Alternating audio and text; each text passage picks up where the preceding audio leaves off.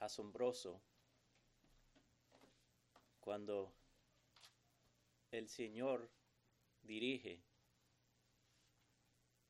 las conversaciones, los testimonios y los apunto directamente al tema del sermón.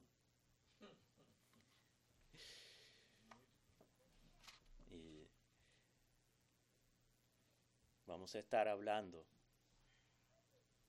a la luz de, de lo que hemos pasado en estas últimas semanas, particularmente esta semana que pasó, vamos a estar meditando en nuestra esperanza en la muerte. Y antes de eh, abrir este tema, vamos a orar pidiendo la ayuda del Señor. Señor, te damos gracias por este día, gracias por este tiempo, estos testimonios, nuestros hermanos que han pasado por tiempos difíciles, pero a pesar de todo pueden testificar que tú estás con ellos, que han recibido consolación de ti, paz, y a pesar de las circunstancias difíciles pueden decir que tienen gozo. Ayúdanos ahora en este tiempo al meditar en este tema, que podamos ser fortalecidos, consolados y animados para seguir adelante caminando contigo. Pedimos todas estas cosas en el nombre de Cristo. Amén. Y como hemos escuchado ahora en este el tiempo de testimonios, la muerte ha pasado cerca de nuestra iglesia recientemente. Y realmente nadie le gusta hablar de la muerte, mucho menos pensar en ella, pero a veces la vida nos obliga. El ser humano no fue creado para morir.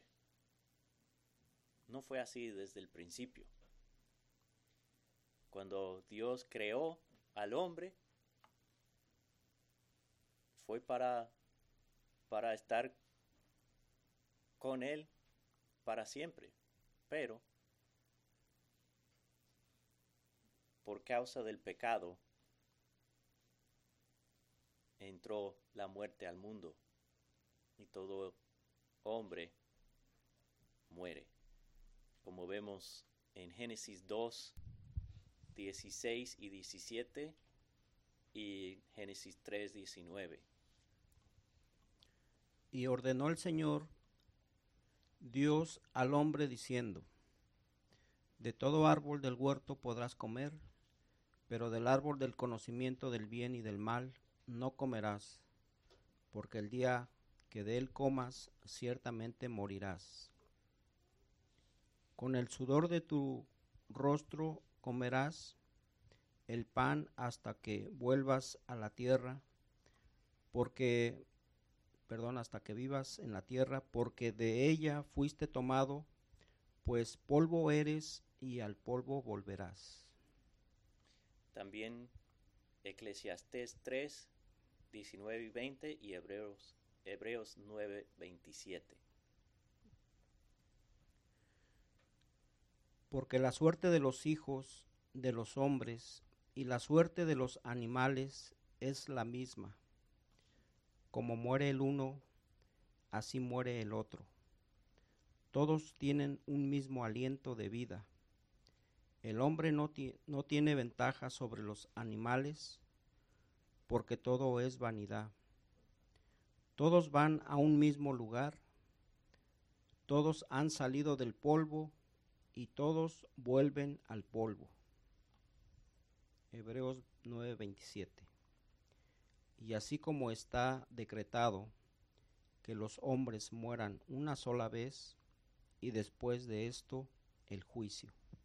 Entonces, como seres humanos, todos tenemos un destino en común.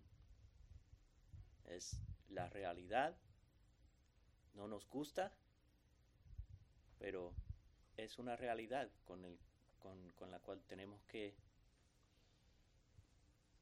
enfrentarnos. Pero si somos hijos de Dios, tenemos esperanza aún en la muerte. Entonces, eso es lo que vamos a estar meditando en el día de hoy, nuestra esperanza en la muerte.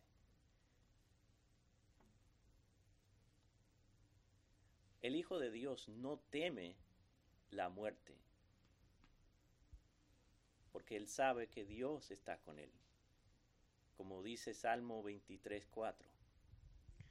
Aunque pase por el valle de sombra de muerte, no temeré mal alguno, porque tú estás conmigo, tu vara y tu callado me infunden aliento.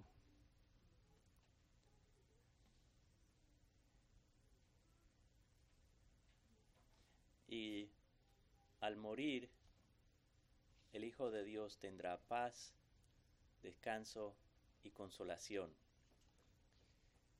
Job 3, 17. Allí los impíos cesan de airarse, y ahí allí reposan los cansados. Isaías 57, 1 al 2. El justo perece y no hay quien se preocupe. Los hombres piadosos son arrebatados sin que nadie comprenda que ante el mal es arrebatado el justo y entra en la paz, descansan en sus lechos los que andan en su camino recto. Entonces, ahí vemos que son los los hijos de Dios que descansan en paz. También Lucas 16, 25 nos dice que, que recibimos consolación. Pero Abraham le dijo, Hijo, recuerda que durante tu vida recibiste tus bienes, y Lázaro igualmente males, pero ahora él es consolado aquí y tú estás en agonía. Lázaro era pobre, mendigando, y en, en el cielo Él es consolado.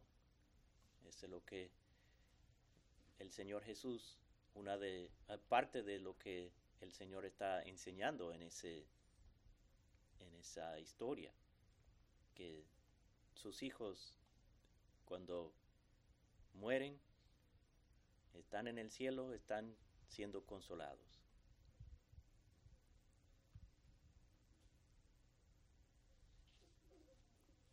También Salmo 116, versículo 15, dice, precioso en los ojos del Señor es la muerte de sus santos. Y Pablo tiene un dilema en Filipenses 1. Filipenses 1:21. Pues para mí el vivir es Cristo y el morir es ganancia. Y el versículo 23 nos presenta cuál es la, el dilema que tenía Pablo pues de ambos lados me siento apremiado, teniendo el deseo de partir y estar con Cristo, pues eso es mucho mejor. Entonces, por eso la muerte es ganancia, porque puede estar en la presencia de Cristo. Pablo entendía que la esperanza va más allá de esta vida. La muerte no puede no puede quitar nuestra esperanza.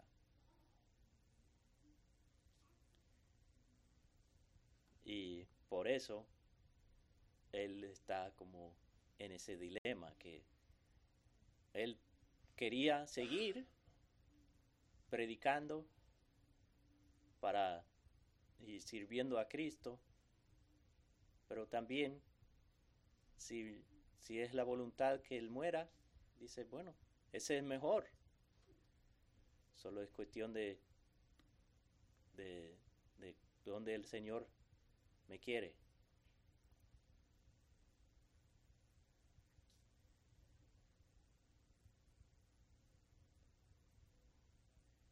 Y en segunda de Corintios capítulo 5 del 1 al 8, Pablo expresa lo que es el deseo de, de todo creyente de estar con el Señor.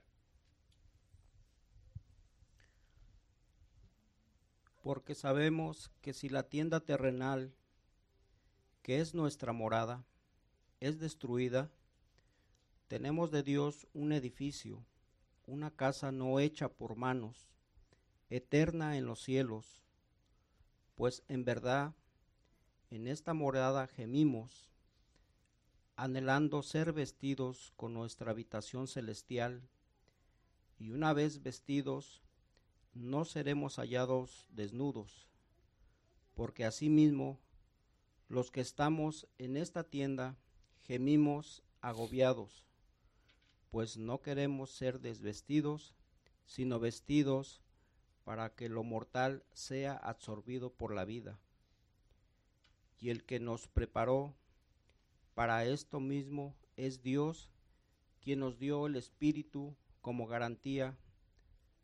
Por tanto, animados siempre y sabiendo que mientras habitemos en el cuerpo, estamos ausentes del Señor, porque por fe andamos, no por vista pero cobramos ánimo y preferimos más bien estar ausentes del cuerpo y habitar con el Señor. Y eso es lo que anhelamos.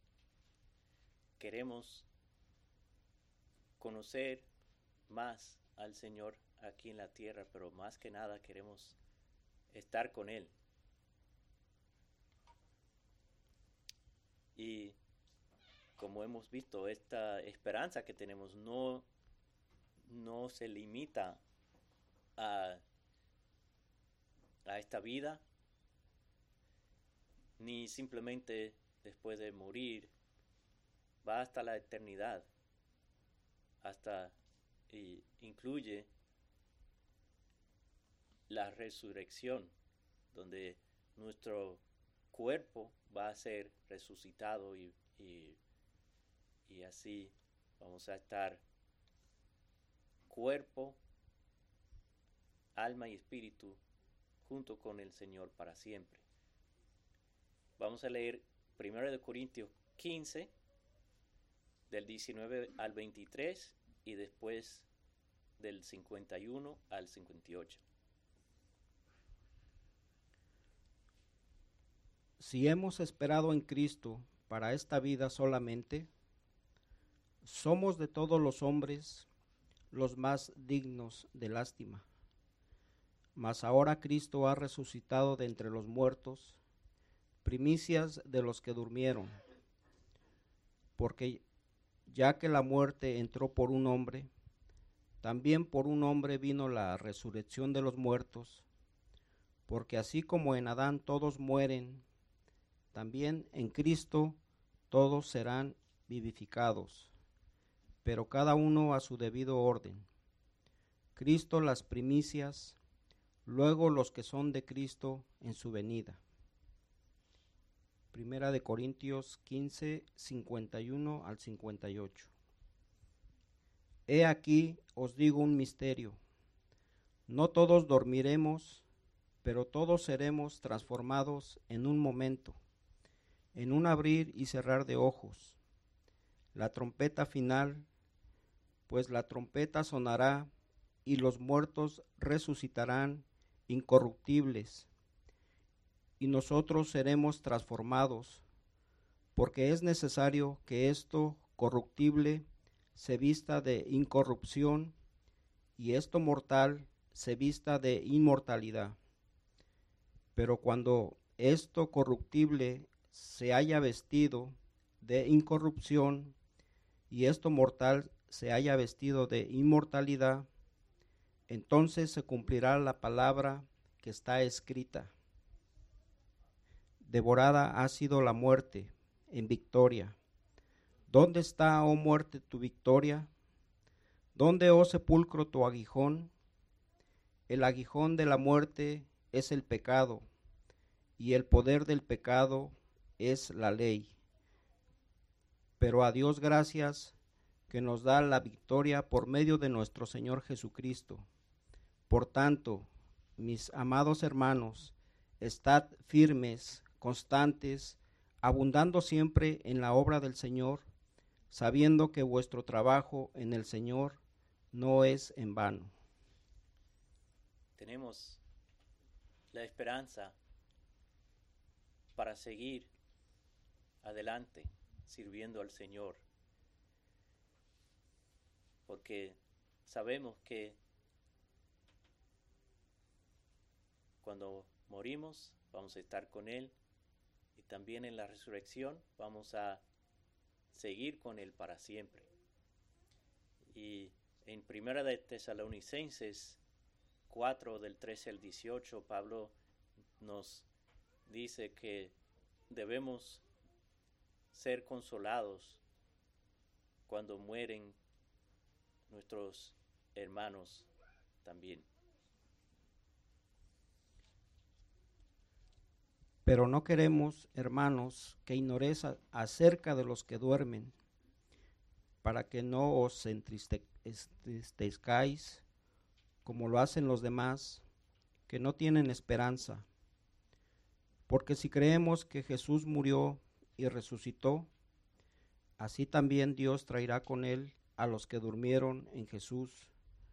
Por lo cual os decimos esto en palabra del Señor, que nosotros los que estamos vivos y que permanecemos hasta la venida del Señor, no precederemos a los que durmieron, pues el Señor mismo descenderá del cielo con voz de mando, con voz de arcángel y con trompeta de Dios, y los muertos en Cristo se levantarán primero. Entonces nosotros, los que estemos vivos y que permanezcamos, seremos arrebatados juntamente con ellos en las nubes, al encuentro del Señor en el aire y así estaremos con el Señor siempre. Por tanto, confortaos unos a otros con estas palabras. Entonces, tenemos esa esperanza que nuestros hermanos en Cristo que han muerto antes de nosotros todos vamos a estar juntos con el Señor en ese gran día. También tenemos esperanza de la nueva creación, donde no habrá dolor ni tristeza, como dice Apocalipsis 21 del 4 al 7. Él, él enjugará toda lágrima de sus ojos, y ya no habrá muerte, ni habrá más duelo, ni clamor, ni dolor, porque las primeras cosas han pasado. Y el que está sentado en el trono dijo, He aquí, yo hago nueva todas las cosas, y añadió, Escribe, porque estas palabras son fieles y verdaderas. También me dijo, Hecho está, yo soy el alfa y la omega, el principio y el fin. Al que tiene sed, yo le daré gratuitamente de la fuente del agua de la vida. El vencedor heredará estas cosas, y yo seré su Dios, y él será mi hijo. Esa es nuestra suprema esperanza, estar con el Señor para siempre en los nuevos cielos y nueva tierra, donde no habrá más muerte ni dolor, y Él nos va a enjuagar las lágrimas y vamos a hacer sus hijos para siempre. La experiencia del incrédulo es completamente el opuesto.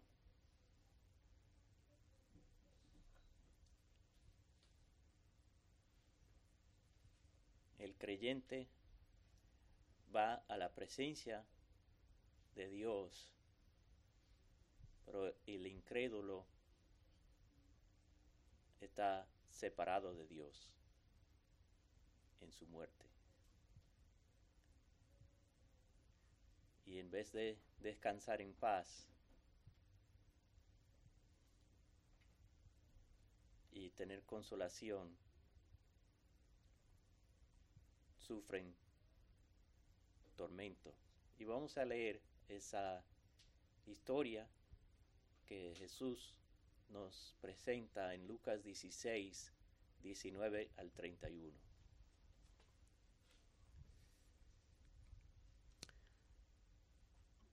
Había cierto hombre rico que se vestía de púrpura y lino fino, celebrando cada día fiestas con esplendidez. Y un hombre llamado Lázaro yacía a su puerta, cubierto de llagas, ansiando saciarse de las migajas que caían de la mesa del rico. Además, hasta los perros venían y le lamían las llagas. Y sucedió que murió el pobre y fue llevado por los ángeles al seno de Abraham. Y murió también el rico y fue sepultado. En el Hades alzó sus ojos, estando en tormentos, y vio a Abraham a lo lejos y a Lázaro en su seno, y gritando dijo, Padre Abraham, ten misericordia de mí, y envía a Lázaro para que moje la punta de su dedo en agua y refresque mi lengua pues estoy en agonía y esta llama. Pero Abraham le dijo, Hijo, recuerda que durante tu vida recibiste tus bienes y Lázaro igualmente males, pero ahora él es consolado aquí y tú estás en agonía. Y además de todo esto, hay un gran abismo puesto entre nosotros y vosotros de modo que los que quieren pasar de aquí a vosotros no pueden, y tampoco nadie puede cruzar de allá a nosotros. Entonces él dijo, te, ruego pues, Padre, que lo envíes a la casa de mi Padre, pues tengo cinco hermanos, de modo que él los prevenga para que ellos no vengan también a este lugar de tormento. Pero Abraham dijo, ellos tienen a Moisés y a los profetas, que los oigan. Y él dijo, no, padre Abraham, sino que si alguno ve a ellos de entre los muertos, se arrepentirán. Mas Abraham le contestó, si no escuchan a Moisés y a los profetas, tampoco se persuadirán si alguno se levanta de entre los muertos. Entonces ahí el Señor nos presenta el contraste entre la experiencia de, del Hijo de Dios después de la muerte y la experiencia del incrédulo. Y en el día final, los incrédulos no van a gozar de la nueva creación, sino serán arrojados al lago de fuego, que es la segunda muerte, como dice Apocalipsis 20, del 11 al 15 y el capítulo 21, versículo 8. Y vi un gran trono blanco y al que estaba sentado en él, de cuya presencia huyeron la tierra y el cielo, y no se halló lugar para ellos. Y vi a los muertos, grandes y pequeños, de pie delante del trono. Y los libros fueron abiertos, y otro libro fue abierto, que es el libro de la vida. Y los muertos fueron juzgados por lo que estaba escrito en los libros, según sus obras. Y el mar entregó los muertos que estaban en él, y la muerte y el Hades entregaron a los muertos que estaban en ellos. Y fueron juzgados cada uno según sus obras. Y la muerte y el Hades fueron arrojados al lago de fuego. Esta es la segunda, esta es la muerte segunda, el lago de fuego, y el que no se encontraba inscrito en el libro de la vida fue arrojado al lago de fuego. Apocalipsis 21:8. Pero los cobardes, incrédulos, abominables, asesinos, inmorales, hechiceros, idólatras y todos los mentirosos tendrán su herencia en el lago que arde con fuego y azufre, que es la muerte segunda. Y es doloroso pensar en eso, pero también nos sirve de advertencia. Los que están al alcance de, de mi voz ahora, tenemos una advertencia. El que no ha creído en Cristo, que no ha arrepentido de sus pecados, eso es lo que le espera después de la muerte. Entonces, ahora es el tiempo. Después de la muerte ya no hay oportunidades. Pero nosotros que somos hijos de Dios, podemos ser alentados sabiendo que nuestra esperanza no es simplemente en esta vida, como vimos ahora en la Santa Cena. Cristo ofreció a sí mismo su cuerpo que fue inmolado, su sangre que fue derramada para pagar la deuda de, pecado que nosotros tenemos para que podamos tener esa esperanza que aún en la muerte estamos tenemos ganancia porque estamos con él y que el Señor nos ayuda a mantener nuestros ojos puestos en esa esperanza que tenemos aún en la muerte. Oremos. Señor, te damos gracias por Cristo que nos ha redimido, nos ha reconciliado con Dios para que podamos estar con Él en la muerte y para siempre en la nueva creación. Ayúdanos a, a mantener esa esperanza siempre delante de nosotros cuando estamos pasando por dificultades. Ayúdanos a recordar lo que, lo que dijo nuestro hermano en su oración, que el hombre puede quitarnos la vida, pero no podemos, no puede separarnos de ti.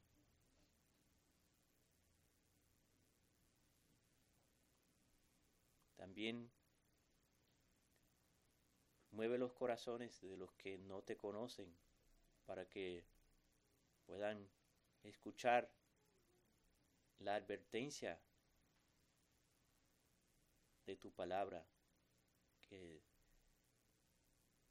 si no se humillan delante de ti, se arrepentían y ponen su fe en ti, su destino después de la muerte es sufrimiento y tormenta. Permite que esto los motiva a buscar de ti, a postrarse ante ti,